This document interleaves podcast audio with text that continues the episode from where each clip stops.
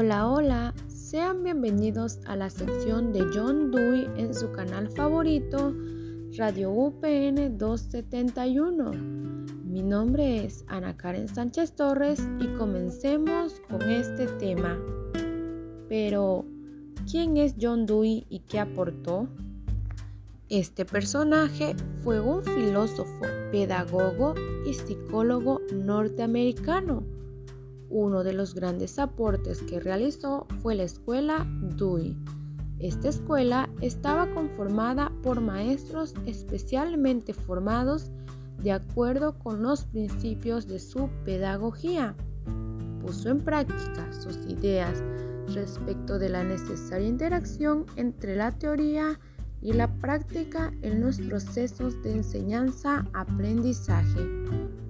Su propuesta consistía de manera sintética en convertir las escuelas en sociedades en miniatura que pudieran sostener aspectos positivos de la vida adulta dejando fuera elementos rutinarios e imitativos. La escuela se convierte de este modo en el principal motor del progreso social e individual. Dewey decía que en la escuela el ideal debía ser la reconciliación de los intereses individuales y colectivos. Asimismo, nos encontramos con el método Dewey, en el cual criticaba el enfoque clásico sobre el conocimiento y lo contraponía a su perspectiva experimental y científica. Él proponía una visión dinámica del concepto de experiencia, pues para él la experiencia es un intercambio entre el ser vivo con su medio ambiente físico y social y no una mera cuestión de conocimiento. Criticó la educación que enfatizaba tanto la diversión relajada de los estudiantes como el mantenerles entretenidos sin más, así como la orientación exclusiva hacia el mundo profesional. Dewey concibe la escuela como un espacio de producción y reflexión de experiencias relevantes de la vida social que permiten el desarrollo de una ciudadanía plena.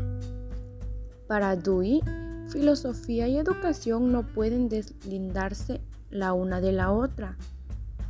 Él mencionaba que el recién nacido es un animal que tendrá que aprender atribuyendo sentido a sus experiencias y que la inteligencia humana constituye el recurso del que nuestra especie está dotada para asegurar su supervivencia. Aunque la vida y la educación no pueden darse una sin la otra, la educación abandona a la casualidad.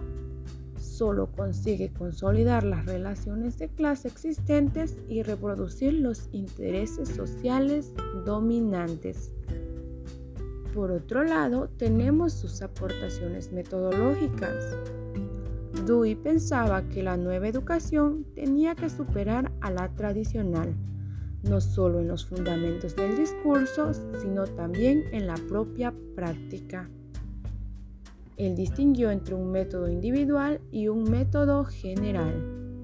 El método general supone una acción inteligente diferida por fines mientras el método individual se refiere a la actuación singular entre educador y educando. En este sentido amplio existe un método Dewey, el llamado método del problema, que consiste en un proceso secuenciado mediante el cual se plantea el aprendizaje como una actividad de investigación llevada a cabo por grupos de alumnos bajo la tutela y orientación de un educador.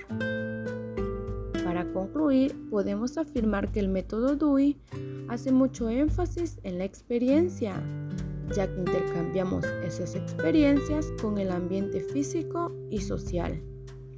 Dewey afirmaba que los niños no llegan a la escuela como limpias pizarras pasivas, sino que desde que nacen empieza su aprendizaje con la vida misma y comienzan a tener buenas y malas experiencias, desarrollando nuevos conocimientos los cuales son retomados y reforzados cuando empiezan a interactuar con los demás.